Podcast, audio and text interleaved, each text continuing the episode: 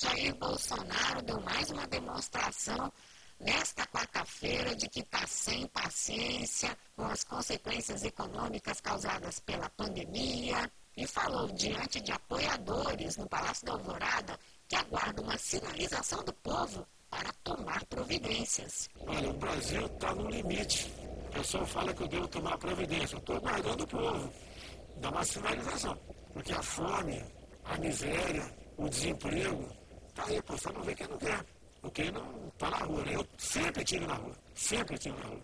Ao comentar a atuação do Supremo Tribunal Federal, o presidente Bolsonaro disse que não quer brigar com ninguém. Mas, segundo ele, estamos na iminência de ter um problema sério no Brasil. Amigos do Supremo Tribunal Federal, daqui a pouco vamos ter uma crise enorme aqui. Eu vi que o ministro passou lá um processo para me julgar por genocídio. Olha, quem fechou tudo, quem está com a polícia na mão não sou eu. Olha, eu não quero aqui brigar com ninguém.